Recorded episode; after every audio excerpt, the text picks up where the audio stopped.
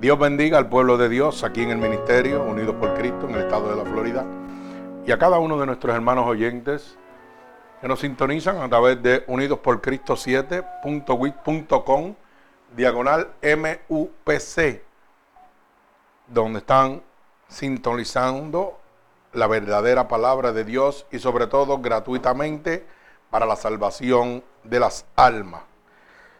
Y en este momento he titulado esta predicación Engaño, imán de destrucción. El engaño, imán de destrucción, una de las herramientas más utilizadas por el demonio por Satanás para la destrucción de los hogares, de la humanidad, de nuestra alma, de nuestro espíritu. Y vamos a verlo en el libro de Génesis, capítulo 27, eh, verso del 1 al 35. Repito, Génesis capítulo 27, del 1 al 35. Vamos a leer la palabra de Dios en el nombre del Padre, del Hijo, del Espíritu Santo. Y el pueblo de Cristo dice amén. Dice así la palabra de Dios. Aconteció que cuando Isaac envejeció y sus ojos se escurecieron, quedando sin vista, llamó a Esaú, su hijo mayor, y le dijo, hijo mío, y él respondió, heme aquí. Y él le dijo, he aquí, ya soy viejo, no sé el día de mi muerte. Toma pues ahora tus armas, tu aljaba y tu arco, y sal al campo y tráeme casa. Y hazme un guisado como a mí me gusta, y traédmelo y comeré para que yo te bendiga antes que muera. Y Rebeca estaba oyendo cuando hablaba Isaac a Esaú su hijo, y se fue Esaú al campo para buscar la casa que había de traer. Entonces Rebeca habló con Jacob su hijo, diciendo, he aquí, yo he ido a tu padre, que hablaba con Esaú, tu hermano, diciendo, traedme casa y hacedme un guisado para que coma y te bendiga en presencia de Jehová antes que yo muera. Ahora pues, hijo mío, obedece a mi voz en lo que te mando. Ve ahora al ganado y tráeme de allí dos buenos cabritos de las cabras y haré de ellos vianda para tu padre como a él le gusta. Y tú las llevarás a tu padre y comerá para que te bendiga antes de su muerte. Y Jacob dijo a Rebeca, su madre, he aquí, Esaú, mi hermano, es hombre velloso y yo lampiño. Y quizá me palpará mi padre y me tendrá por burlador y traeré sobre mí maldición y no bendición.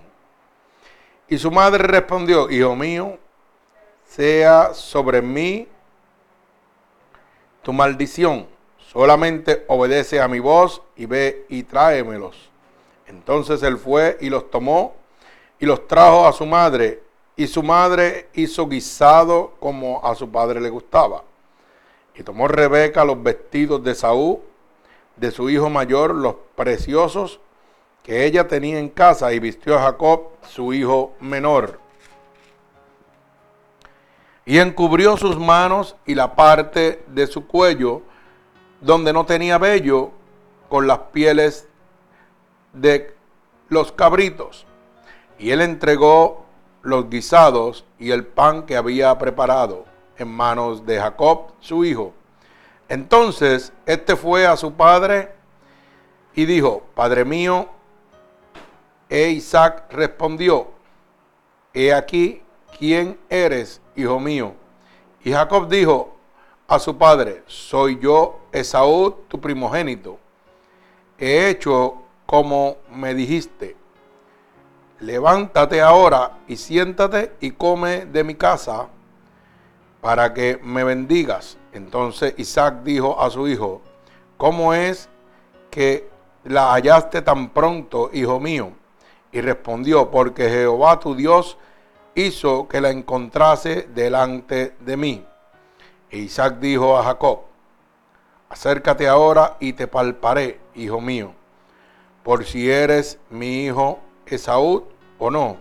Y se acercó Jacob a su padre Isaac, quien le palpó y dijo, la voz es la voz de Jacob, pero las manos, las manos de Esaú. Y no le conoció porque sus manos eran vellosas como las manos de Saúl. Y le dijo, y le bendijo, y dijo, ¿eres tú mi hijo Esaú? Y Jacobo respondió, yo soy. Dijo también, acércamela y comeré de la casa de mi hijo, para que yo te bendiga. Y Jacobo se le acercó e Isaí comió. Le trajo también vino y bebió. Y le dijo Isaac a su padre, acércate, ahora bésame, hijo mío. Y Jacob se acercó y le besó y olió a Isaac el olor de sus vestidos y le bendijo diciendo, mira el olor de mi hijo, como el olor del campo que Jehová ha bendecido. Dios, pues te de el rocío del cielo y de las grosuras de la tierra y abundancia de trigo y de mosto. Sírvante pueblos y naciones, se inclinen a ti, Señor de tus hermanos, y se inclinen a ti los hijos de tus madres. Maldito los que te maldijeren y bendito los que te bendijeren.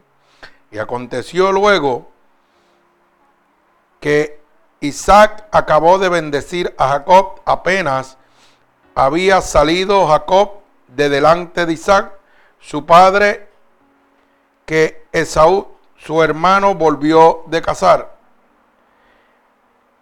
E hizo él también guisados y trajo a su padre y le dijo, levántate mi padre y coma de la casa de su hijo para que me bendiga. Entonces Isaac, su padre, le dijo, ¿quién eres tú? Y él le dijo, yo soy tu hijo, tu primogénito Esaú.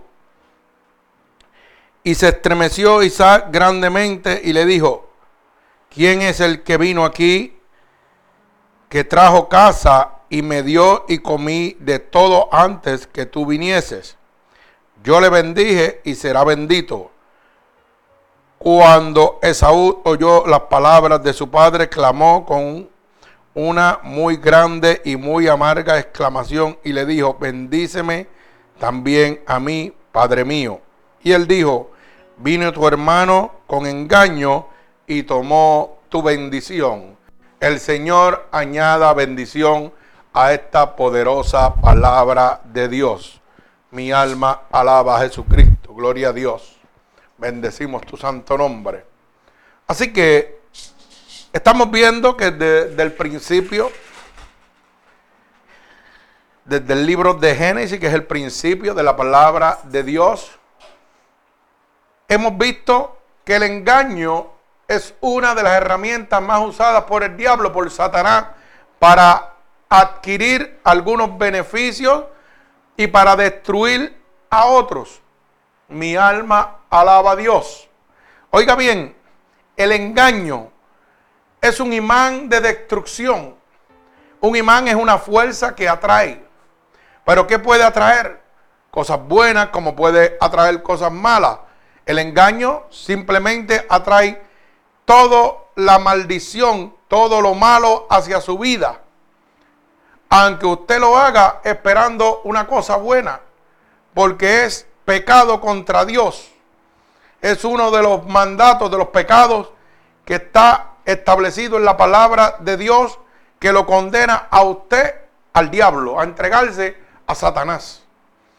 Claramente dice en el libro de Apocalipsis capítulo 21, verso 8, que los que mienten no entran al reino de Dios, que tendrán su parte en el lago que arde con fuego y azufre en la muerte segunda. O sea, que cuando usted parta de este cuerpo, su alma y su espíritu tienen que ir a Jehová, el que lo dio, dice la palabra Y usted va a darle cuentas a Dios.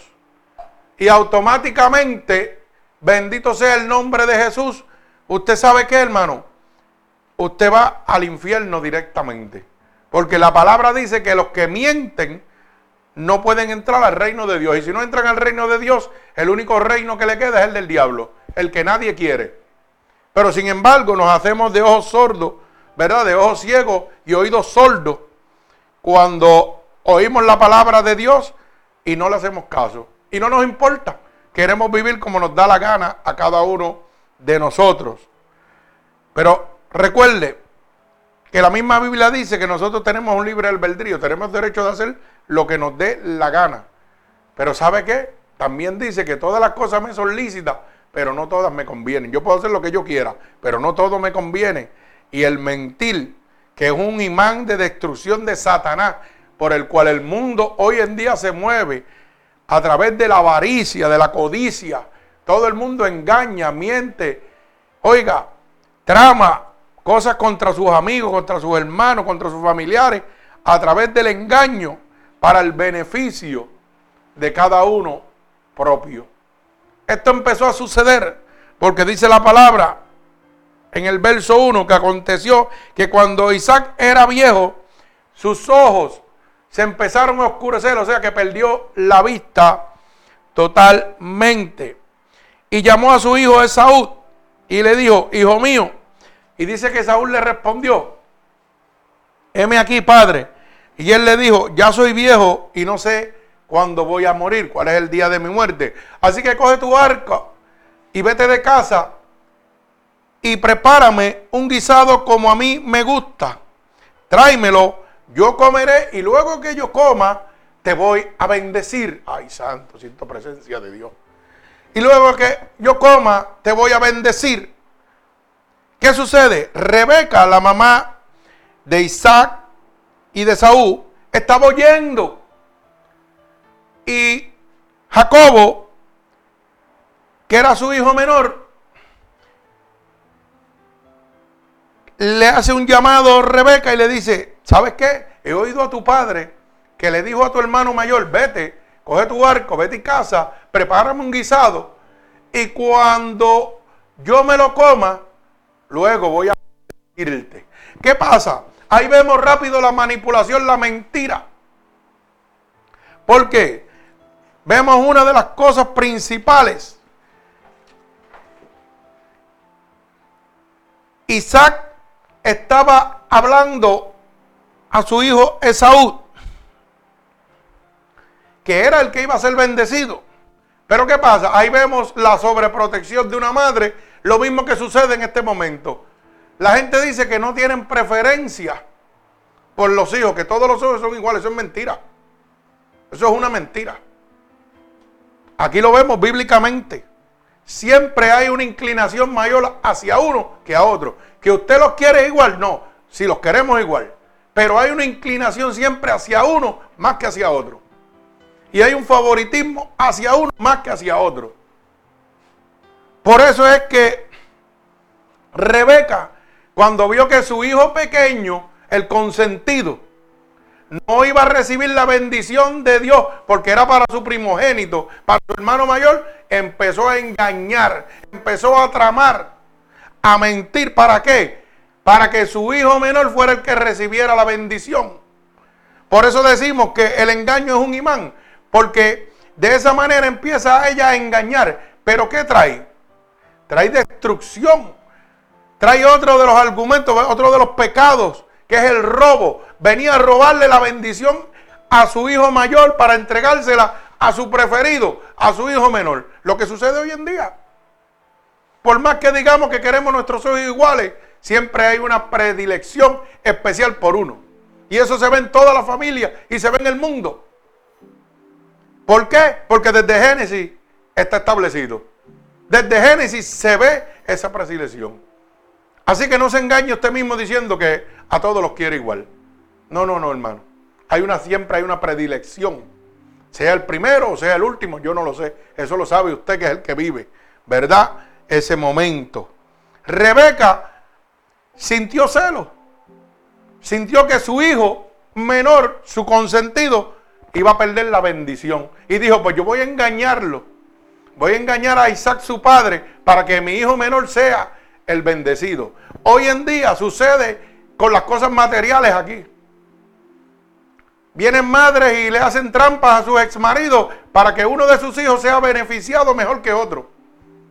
Pues yo quiero que mi hijo herede esta casa y el otro coja la otra que no vale nada. Así vivimos. Y eso lo hacen las madres de sus hijos. Quieren unas cosas mejor para uno que para otro. Bendito sea el nombre de Dios. Esto es desde el principio, hermano. Esto no es nada nuevo. ¿Qué sucede? Dice la palabra que ella le dice, ¿sabes qué, Jacob? Vete y busca un cabrito, allí donde están los cabros, ¿verdad? Para preparar ese guisado para tu padre Isaac, para hacérselo y que él pueda comer y te bendiga antes de que él muera. Lo primero que hace es que engaña para robarse una bendición. Por eso digo que el pecado del engaño es un imán. Lo primero que hace es miente. Luego de mentir, hurta, le roba la bendición a su otro hijo. Luego se condena. El pecado trae condenación. Porque dice más adelante, y tú llevarás a tu padre y comerás para que él te bendiga. Y Jacobo le dice a Rebeca, su madre, Esaú, mi hermano es hombre belloso y yo lampiño. O sea, que Esaú era un hombre de mucho bello y él era lampiño. Y Jacobo dice, mi padre me va a descubrir, él no ve, pero cuando me toque va a saber que no soy yo. Y su madre le dijo, hijo mío, sea sobre mí toda la maldición. O sea que a aquella madre no le importaba recibir toda la maldad, toda la maldición que iba a venir por ese engaño a, consecuencia de que su hijo fuera el bendecido. Eso se llama sobreprotección, lo que hacemos en este momento. Hay muchos padres y madres que hoy en día hacen lo que sean para que su hijo predilecto reciba la bendición que ellos quieren aunque a ellos se los lleve el diablo. Hay padres que engañan, madres que engañan para favorecer a uno de sus hijos. Eso es el día a día y eso está desde Génesis hasta Apocalipsis. Eso no va a cambiar. Lo que nos engañamos somos nosotros mismos. Bendito sea el nombre poderoso de mi Señor Jesucristo. O sea, que aquella madre lo primero que vio fue, mi hijo querido no va a recibir bendición. Déjame ver cómo yo hago para robarle esa bendición y se la den a este que es mi predilecto. Lo segundo que hace es que dice, no me importa lo que tenga que hacer, me voy a echar toda la condenación de mi hijo encima, con tal de que él sea beneficiado. ¿Y qué pasa? Dice la palabra que entonces él fue, ¿verdad? Y tomó esos animales para hacer el guisado. Y el guisado fue hecho. La mamá Rebeca tenía unos vestidos de Isaú, de su hijo, que era el que tenía que llevar ese guisado para ser bendecido. Y dice que eran los más preciosos que tenía. Y ella vistió a Jacobo como su hijo. ¿Y qué pasa? Que para que ella para que Isaac no se diera cuenta que ese era su hijo, porque eh, Jacobo era lampiño, no tenía vellos, y, y, Esaú sí, dice que lo cubrió sus manos y parte de su cuello, donde no tenía vello, con las pieles de los cabritos, para que cuando Isaac era ciego, su padre tocara, sintiera vellos. Y dice que le entregó el guisado que había preparado Jacob a su hijo, ¿verdad? Entonces, fue a su padre e Isaac respondió, heme aquí, ¿quién eres, hijo mío? Le pregunta, oiga ver, verso 18. Entonces este Jacobo fue a su padre y dijo, Padre mío. E Isaac respondió, heme aquí. E Isaac le dice, ¿quién eres, hijo mío? Isaac sabía que era uno de sus hijos, pero le hace la pregunta. Y Jacobo dice a su padre, yo soy Esaú, tu primogénito. O sea que el pecado es un imán de destrucción. Destruye a su mamá y destruye a Jacob. O sea que la bendición que se iba a robar de su hermano Esaú no valía de nada. Porque el pecado condena. Y la primera mentira que le dice a su padre Isaac es, yo soy Esaú, cuando él era Jacob. Bendito sea el nombre de Dios. Le dice, levántate, le dice Jacob, levántate, siéntate y come de mi casa, de lo que yo he ido a cazar para ti. Y es mentira, una segunda mentira. Por eso yo digo que la mentira es como una caja de fósforo. Usted prende un fósforo y los demás se prenden solos. La primera mentira de Jacob era que decía que él era Esaú. La segunda mentira que le dice es levántate y come de mi casa, como si él hubiera ido a cazar los animales a algún sitio. Mentira. Fue al corral y sacó un cabrito. Estaba mintiendo. Bendito sea el nombre de Dios. O sea, que seguía él condenándose a sí mismo. Entonces Isaac dijo a su hijo, ¿cómo es que hallaste tan pronto hijo mío, le pregunta Isaac a, Esaú, que en aquel momento era Jacob haciéndose pasar por Isaac, por Esaú, y le dice, el viejo, como era sabio, le dice, ¿y cómo es que tan pronto tú conseguiste estos animales?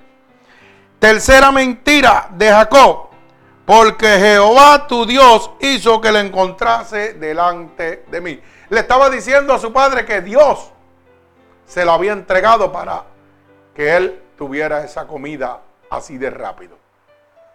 Lo que mucha gente hoy en día, pastores, iglesias y predicantes están, y predicadores, perdón, están diciendo, Jehová me dijo, Jehová dijo mentira.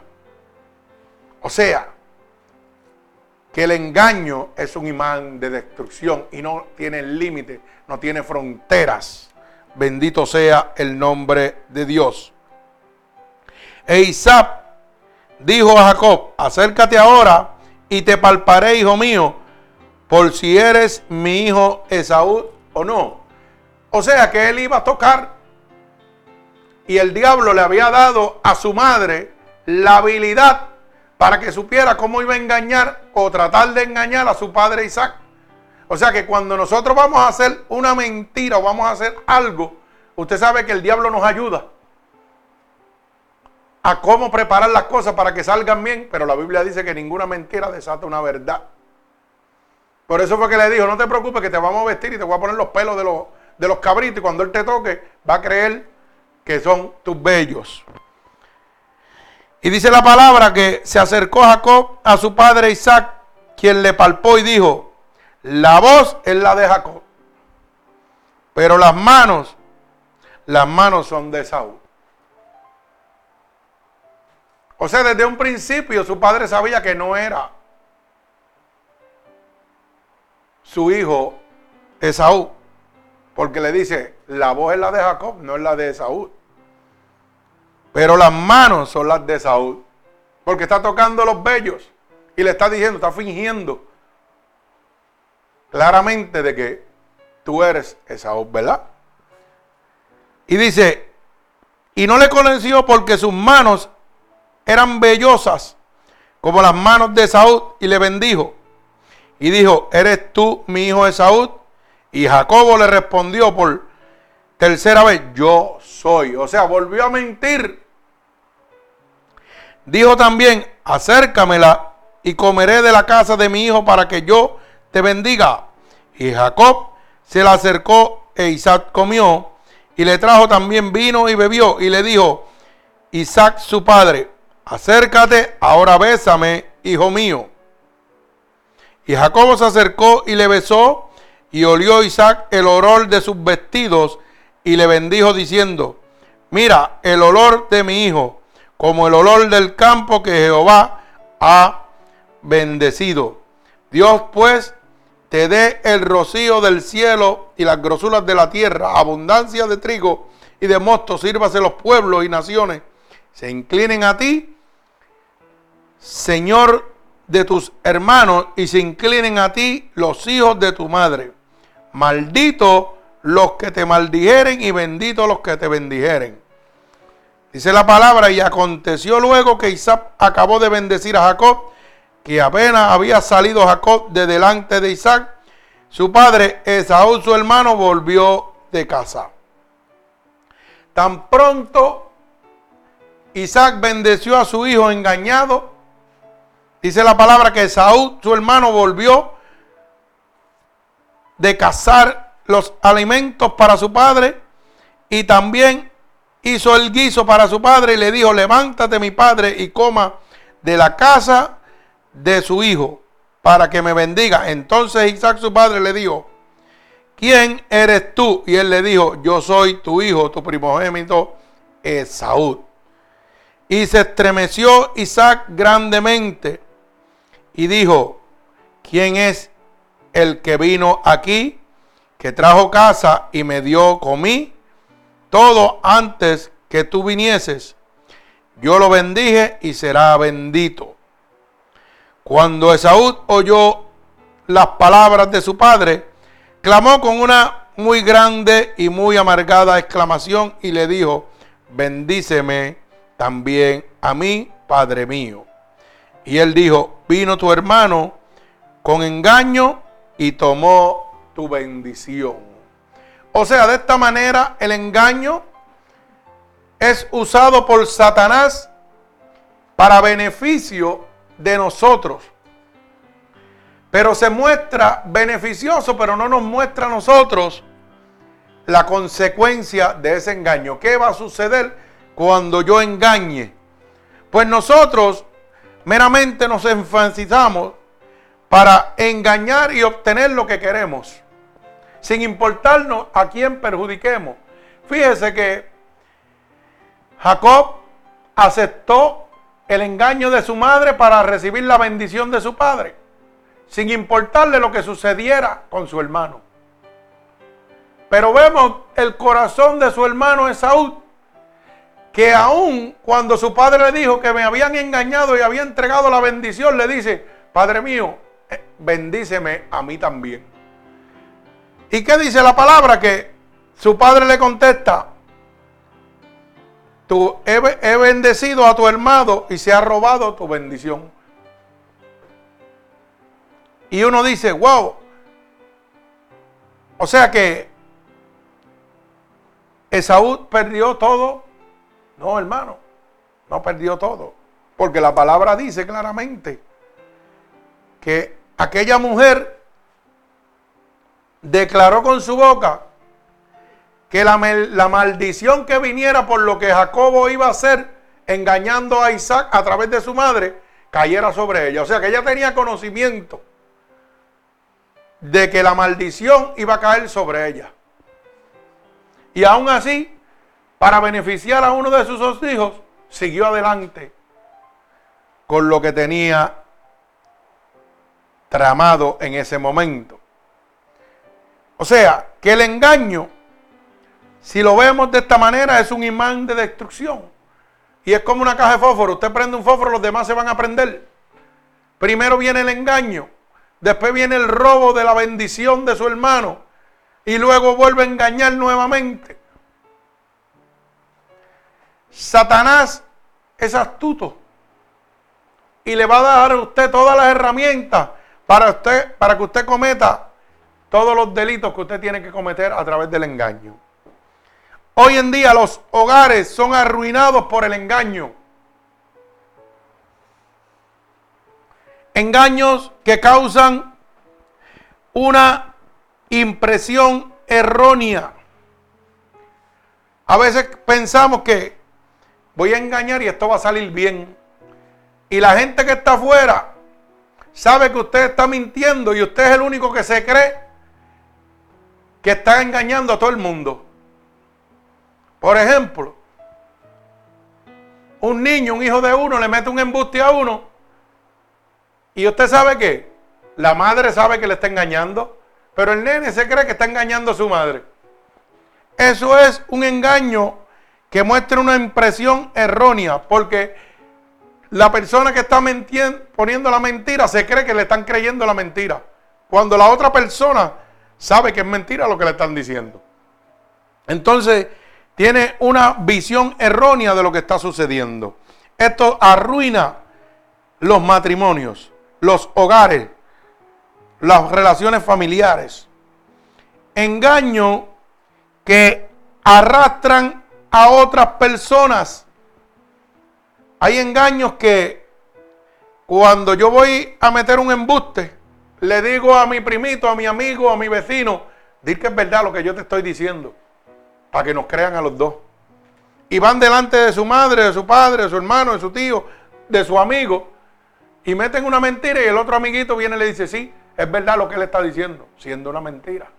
O sea que hay engaños que arrastran a los demás. Bendito sea el nombre de Dios.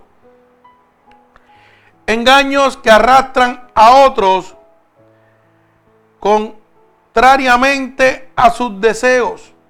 Hay gente que lo hace para que otros no se enojen, aunque yo no quiero hacerlo. Por ejemplo, usted vieron de mí y me dice, pastor, necesito decirle a aquel que compré ese cajo en tanto dinero para poder ganarme algo.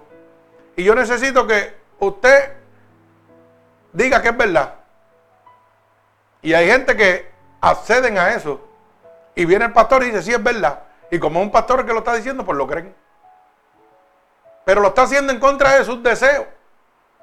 Pero es una trama del diablo para llevarse a él y al pastor, a los dos enredados. Y hay gente que lo hacen. Bendito sea el nombre de Dios. Engaños que aseguran un buen fin, pero los métodos son erróneos. A veces engañamos para nosotros obtener algo. Si le meto un embuste a mami, me va a comprar un juego o me va a comprar unas tenis. Y nosotros creemos que lo estamos haciendo bien. Pero ¿sabe qué? Esos métodos son erróneos. ¿Sabe por qué? Porque usted lo único que está haciendo, sí, obtuvo a lo mejor el tenis que usted quería, obtuvo el juego que quería, obtuvo el carro que usted quería, pero también obtuvo una casa en el infierno con Satanás, que lo está esperando por mentiroso. Mi alma alaba al Señor. La gente piensa que las mentiras son un juego, esto no es un juego. Usted miente y usted se convierte en un hijo del diablo. Y tan pronto usted mienta, si a Dios le place quitarle la vida a usted y es el tiempo tuyo, usted no va a ir con Dios, se va a ir con el diablo. Y se va para el infierno, no va para el cielo. Así que piénselo antes de mentir. Esto no es un juego. Engaños que traen desengaños. A veces yo engaño para obtener algo y cuando la respuesta de lo que yo voy a obtener me trae un desengaño. Por decir, voy a poner un ejemplo. Voy a meter una mentira para obtener aquel carro, porque es lo que yo quiero y obtengo el carro, pero cuando obtengo el carro, el carro no es lo que yo esperaba. Yo pensé que estaba bueno, pero es una porquería que no sirve y ya estoy desengañado, estoy desencantado. Engaño para obtener una casa.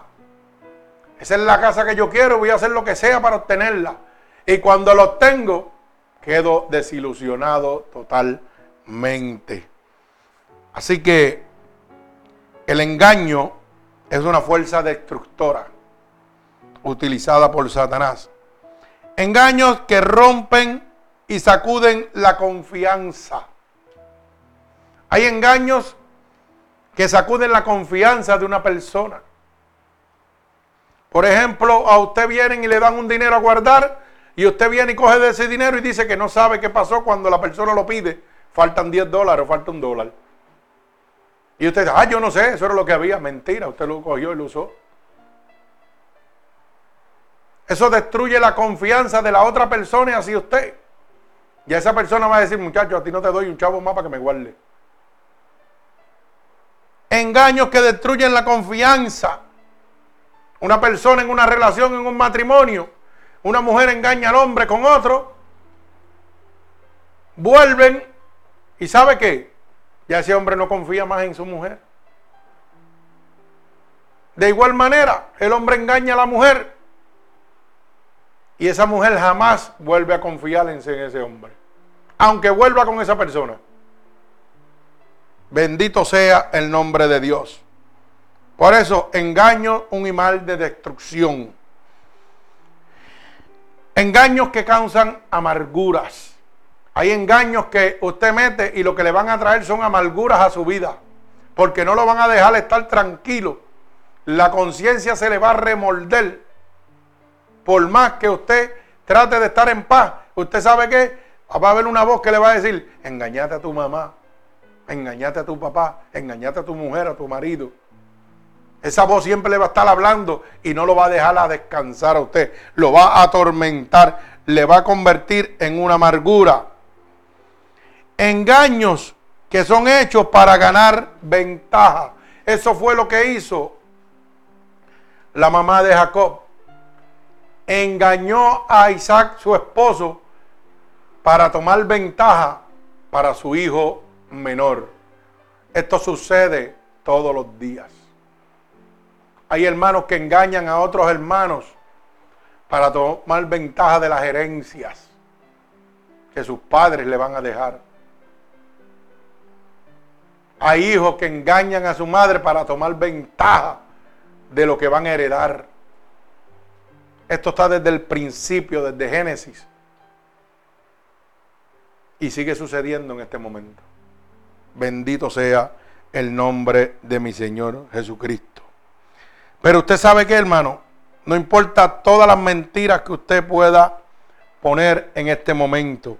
La palabra dice en el libro de Gálatas, capítulo 6, capítulo 6 verso 7, apréndase esto, que es muy importante. Mal que lo escriba, lo métalo en su cabezota para que pueda entenderlo. Gálatas, capítulo 6, verso 7. No os engañéis, Dios no puede ser burlado, pues todo lo que el hombre sembrare, eso segará. Dios no puede ser engañado. Usted puede engañar a su mamá, a su papá, pero a Dios no lo puede engañar. Y dice la palabra de Dios que todo lo que usted haga aquí, eso es lo que usted va a recibir. Si usted engañó y produjo maldad, maldad va a recibir en su vida. Maldición va a recibir en su vida. Así que piense las cosas antes de mentir. Bendito sea el nombre de Dios. Porque dice, porque lo que el hombre siembra para su carne, de la carne segará corrupción. Mas el espíritu que siembra para el espíritu, del espíritu segará vida eterna. O sea, si yo hablo en la verdad, voy a caminar hacia Dios. Si hablo en la mentira, voy a caminar hacia el diablo. Así que usted sabrá lo que usted quiera hacer con su vida. Bendito sea el nombre de Dios. Los hogares son arruinados por la codicia. Una codicia que viene a través de la mentira. Mire cómo dice el libro de Lucas, capítulo 12, verso 13 al 15. Dice así, le dijo uno de la multitud, maestro, di a mi hermano que parta conmigo la herencia. Mas el hombre le dijo, mas él le dijo, hombre, ¿quién me ha puesto sobre vosotros como juez o partidor? Y les dijo, mira, y guardaos de toda la avaricia, porque la vida del hombre no consiste en la abundancia de los bienes que posee. También le refirió en una parábola diciendo, la heredad de un hombre rico había producido muchos bienes. Y él pensaba dentro de sí diciendo, ¿qué haré porque no tengo dónde guardar mis frutos? Y dijo, esto haré, derribaré mi granero y edificaré mayores y allí guardaré todos mis frutos y mis bienes. Y diré a mi alma, alma, muchos bienes tienes guardado para muchos años. Repósate, come, bebe, regocíjate. Pero Dios le dijo, necio, esta noche vienen a pedirte tu alma y lo que has provisto, ¿de quién será? Así que el que hace para sí tesoro y no es rico para con Dios. Usted sabe lo que le está diciendo el Señor en esta palabra. Aquel joven rico le dice a Dios, Señor, dile a mi hermano que me dé la mitad de lo que me toca. Y Dios le dice, ¿quién te dijo a ti que yo soy un juez de las riquezas del mundo? Yo no soy un juez. A mí nadie me ha puesto para hacer de juez o partidor de algo. Y él le dijo, mira, guardado de toda avaricia. O sea, que la avaricia, que la codicia te destruye. Hoy en día, la avaricia, la codicia del ser humano destruye los matrimonios, destruye las familias. La avaricia y la codicia de las iglesias por la riqueza destruyen las almas, destruyen la unidad en el espíritu. Hoy en día las iglesias, los pastores están viviendo codiciosamente también, buscando riqueza, buscando avaricia y no buscando la voluntad de Dios. Cuando Dios dice claramente en su palabra, guardaos de toda avaricia, apártate de eso. Porque la vida del hombre no consiste en la abundancia de los bienes que posee. La abundancia, la riqueza del hombre no posee, no, no está basada en lo que puede tener aquí. Pero nosotros no lo miramos así. Nosotros miramos, ah, yo tengo 10 carros, ah, yo tengo 15 casas, ah, yo tengo buena ropa, yo tengo muchos tenis, yo tengo muchos juegos y yo soy importante. Yo me siento bien porque quiero tener, tener y tener. Y Dios nos dice que la abundancia del hombre no proviene de lo que posee. ¿Sabe por qué? Porque la riqueza del hombre es como la flor sobre la hierba. La hierba se seca y la flor se cae. Bendito el nombre de nuestro Señor Jesucristo. Y dice aquí en parábola que el Señor le dijo una parábola al hombre. Dice que aquel hombre decía que no sabía dónde iba a guardar todo lo que tenía. Y dijo, pues voy a derribar mi granero, mi casa, para que usted lo pueda entender. Y voy a hacer una más grande todavía para poder guardar todas las cosas que yo tengo. Y dice la palabra, y le diré a mi alma, alma, muchos bienes tienes guardado para muchos años. O sea, le está diciendo a su alma, a su espíritu, mira todo lo que te estoy guardando. Muchos bienes para muchos años. Pero es que los bienes son para la carne y no para el espíritu. Por eso el Señor le contesta, necio, esta noche vienen a pedir tu alma y lo que has guardado, ¿de quién será? Así está viviendo la gente hoy en día. Locos por tener, tener, tener, amontonando y guardando para decir, cuando el Señor te diga, y esta noche que vengo a buscar tu alma, ¿de quién va a ser todo lo que tú tienes? Así están viviendo, hermano, estamos viviendo así lamentablemente. Las iglesias están viviendo así. Lo que están es buscando enriquecer, es enriquecer, enriquecer, sin importar que Cristo viene por su pueblo. Así estamos viviendo. La humanidad está viviendo de esta manera.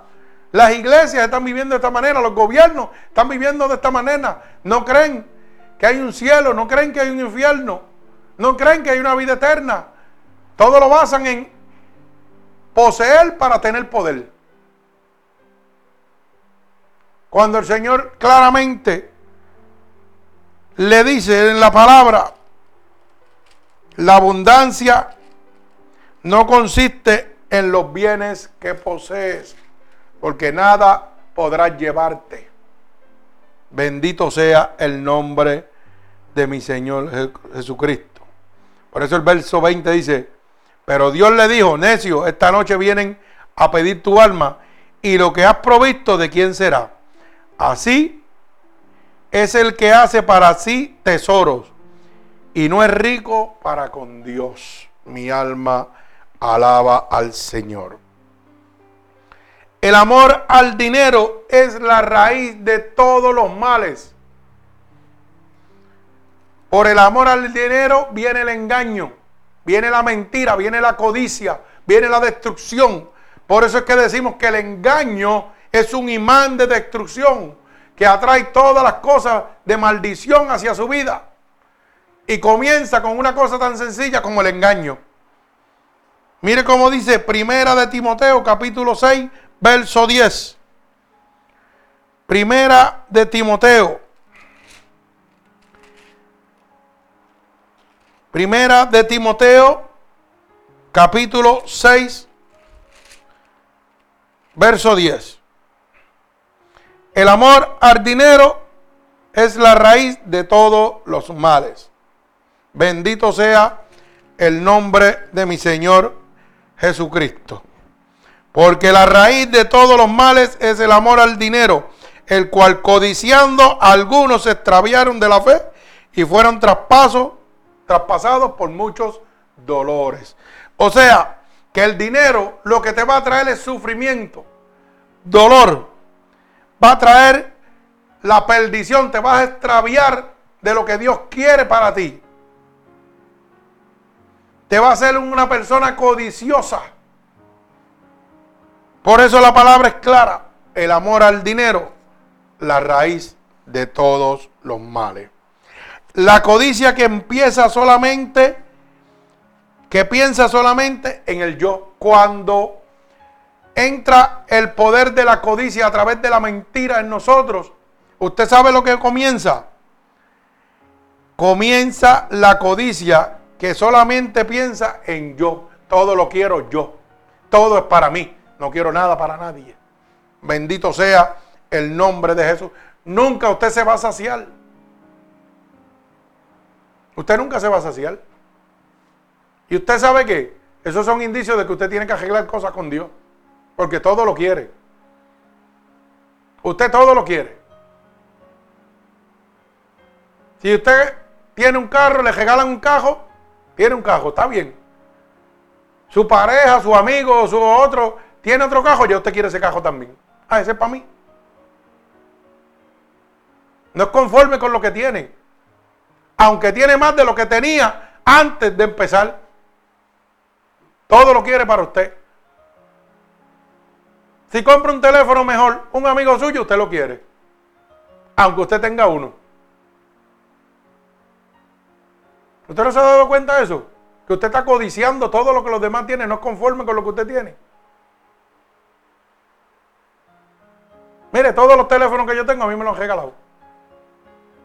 Solamente he comprado uno y los demás todos son regalados. A mí no me interesa si es un Galaxy 7, 8, 9, 10. A mí me interesa que dé el servicio. Pero cuando uno lo tiene, otras personas dicen, ah, yo quiero ese. No son conformes con eso. Pero si yo soy conforme hasta cuando tenía los que no servían, los flipo. ¿Sí?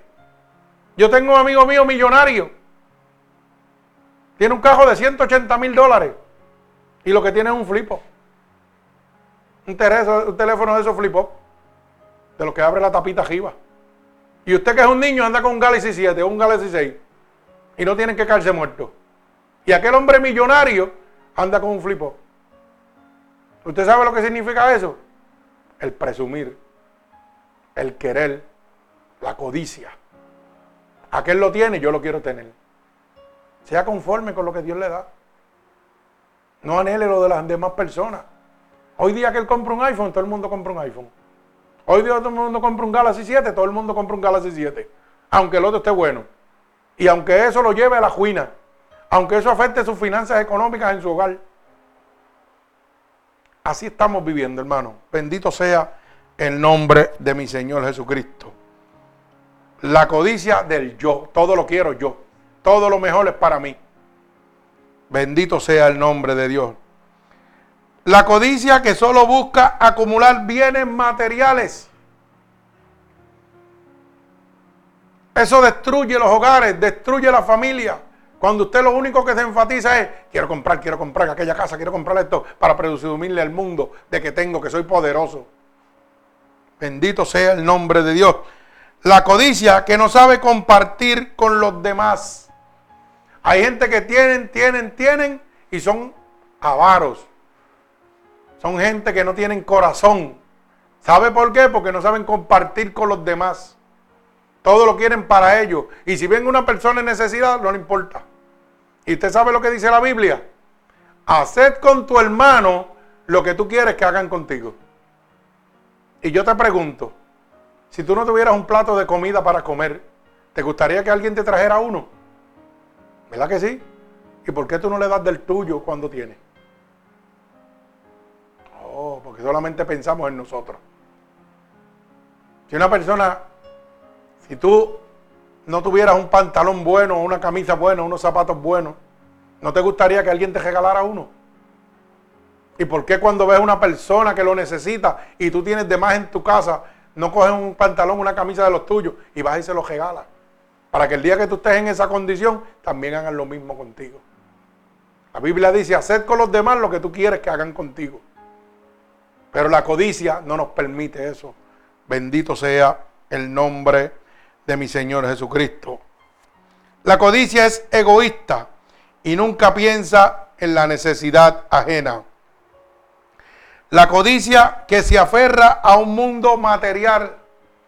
Cuando nosotros vivimos atados por la codicia de tener todo lo que queremos, lo que nos importa es las cosas materiales. No me importa si mi mamá me da un beso o no me da un beso, si me da un abrazo o no me da un abrazo, si me dice te quiero o no te quiero. Lo que me interesa es cómprame un iPhone, cómprame un Galaxy, cómprame un PlayStation, cómprame un Game Boy, cómprame, cómprame, cómprame, cómprame. Pero no te importa el amor de tu madre o de tu padre. Todo es dame. Porque nos aferramos a las cosas materiales. Cosas materiales son como el dinero. Hoy usted las tiene y mañana no. Bendito sea el nombre de Dios. La codicia que desea para sí mismo y no para Dios. Hay gente que dicen, el dinero en la tierra y Dios en los cielos. Y todo lo que quieren es poseer aquí ah, y no le importa ni ayudar las obras de Dios, ni ayudar a la gente de Dios. Simplemente ellos enriquecerse. La codicia que usa a los demás en forma equivocada. Hay gente que son codiciosos y los usan a usted en una forma equivocada. ¿Usted sabe dónde se da eso? En las iglesias. Hoy las iglesias se enriquecen a cuenta de usted. O sea, lo usan usted ellos satisfacen su codicia con usted, usándolo a usted de una manera inescrupulosa, sin importarle. La codicia engaña y lleva al engaño. Esta es la razón para tanta predicación ineficaz en estos tiempos. La codicia. Hoy la iglesia, los pastores, evangelistas, no le importa su alma. Van detrás de lo que ellos codician, de lo que ellos quieren, de su riqueza, de sus pensamientos. Pero no le importa en lo absoluto. Por eso es que hoy las predicaciones son tan ineficaces. Porque todo lo que hablan es de prosperidad y enriquecimiento. Desde el principio a Esaú le fue robado por codicia la bendición que Isaac tenía para su, para su hijo Esaú. Se la robó Jacob a través de su madre, introduciendo que la codicia desde el principio. Así que esto no va a cambiar, hermano. Usted tiene que agarrarse a Dios. Mire, le voy a poner un ejemplo un hombre bajito de estatura. Quería clavar en la pared un clavito para poner un cuadro. Para que usted lo pueda entender. Pero él, como era bajito de estatura, no podía poner el clavo acá arriba. ¿Y qué sucede? El hombre buscó una silla, la puso delante donde iba a poner el clavo, pero aún todavía con la silla era muy pequeño, no llegaba. Viene su mujer y le dice, ¿por qué no has puesto el clavo? Y le dice, porque no llego, puse una silla y no llego. la mujer va y busca una caja de cartón y la pone sobre la silla. Pero aún así, él no alcanza. Al ver que no alcanza, puso otra, entonces encima de esa caja puso otra caja. Para que el hombre pudiera poner esos clavos en esa pared y poder poner su cuadro. El hombre balanceándose, temblando, porque como la base donde está puesto no es firme, empezó a moverse cuando iba a clavar. Las cajas pegaron a moverse. Y él fallando con el martillo cada vez que iba a darle el clavo, fallaba. ¿Qué sucede? Su mujer llega y le pregunta, ¿por qué no le das uno o dos golpes ya y clavas eso? Y colocas el cuadro. Él le contestó, ¿cómo puede un hombre dar uno o dos martillazos o golpes buenos cuando se encuentra en una base como esta? Él le dice a la mujer, ¿cómo usted cree que yo voy a poner, darle ese clavo ahí si donde yo estoy parado se mueve para lado y lado? Le contesta la mujer. Se necesita una base firme para poder dar un golpe en ese clavo y que ese clavo pueda entrar. O sea, el hombre le dice, necesito estar parado en algo fuerte que no se mueva para no fallar cuando estoy martillando. Solo los que están en una base firme en una base sólida, pueden verdaderamente dar golpes en el clavo exactamente.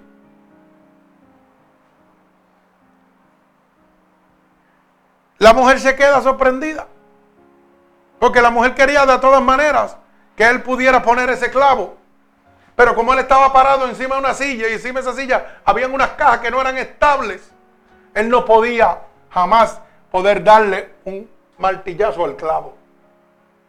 ¿Usted sabe lo que significa eso? Que si usted no está parado en Cristo, que es la roca, que es la firmeza, que es la estabilidad, usted nunca en su vida podrá dar un clavo certero. Usted nunca podrá echar hacia adelante. Cristo es la roca. Cristo es el autor y consumador de la fe. Todo está basado bajo Cristo. Por eso desde el principio cuando se habla, se dice AC y, de, DC, que significa antes de Cristo y después de Cristo. Todo está basado en Cristo, que es la roca poderosa, la roca infalible. Si usted está sobre la roca, su casa no se va a caer. Pero si usted no está sobre la roca que es Cristo, usted se va a perder totalmente. Para poder poner ese clavo de certeza en su vida necesita Cristo. El que edifica sobre la arena se cae. Si usted levanta una casa en la playa, en la arena de la playa, y no hace una buena zapata, un buen hoyo y lo llena de cemento, ¿usted sabe qué va a pasar? Por fuerte sea la casa que está arriba, se va a caer. Porque no está sobre la roca, está sobre la arena. Así es la persona que vive engañando. No está sobre la roca. Está perdido totalmente. Por eso el libro de Mateo capítulo 7 verso 24 dice, cualquiera que oye esta palabra que es mía y la pone en práctica, será como un hombre sabio que edificó su casa sobre la roca. Cualquiera que esté oyendo esta predicación en este momento, y la está aceptando y pone cada palabra de lo que ha oído en práctica, dice Dios que es como un hombre sabio que edificó su casa sobre la roca. La roca que es Cristo Jesús. Así que hermano, en este momento, no sea atraído por el engaño del imán de destrucción. Un imán de destrucción que se llama engaño, una de las herramientas más poderosas que usa Satanás para destruir el mundo, para destruir la familia, para destruir las iglesias, para destruir las almas. el engaño destruye los hogares, los arruina totalmente, los lleva a ser codicioso. Usted tiene que en este momento repeler ese magnetismo, esa fuerza de atracción que trae el engaño a su vida para la destrucción total de su alma, de su hogar, de su matrimonio. Tiene que destruirlo. Y la palabra dice en el libro de Efesios capítulo 6, verso 10, que solamente vestidos de la armadura de, de Dios podemos resistir los dardos del maligno. O sea que con, solamente con la cobertura de Dios podemos destruir este poder engañoso de Satanás sobre nosotros. Es donde vamos a resistir todas las acechanzas del diablo. Bendito sea el nombre de Jesús. Así que en este momento